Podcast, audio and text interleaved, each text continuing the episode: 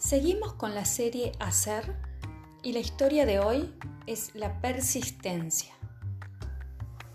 Un día, un joven se presentó en el estudio del reconocido artista Pablo Picasso y le preguntó, me gustaría aprender de ti.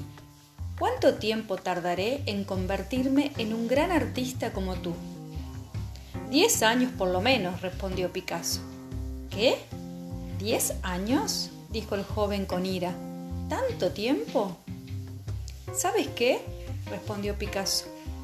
Lo lograrás en 20 años. ¿Estás seguro? No me gusta cómo suena eso, dijo el joven impacientemente.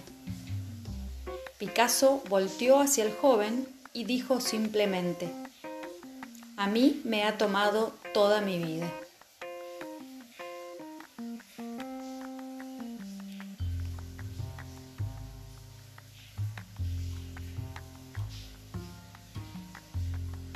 Efrat Sani dijo, no hay atajos a los lugares que valen la pena. Y la pregunta que me surge es, ¿qué me digo a mí mismo cuando las cosas no salen como quisiera que salga? ¿Cuál es la relación entre perseverancia y persistencia? Toma lo que te hace bien.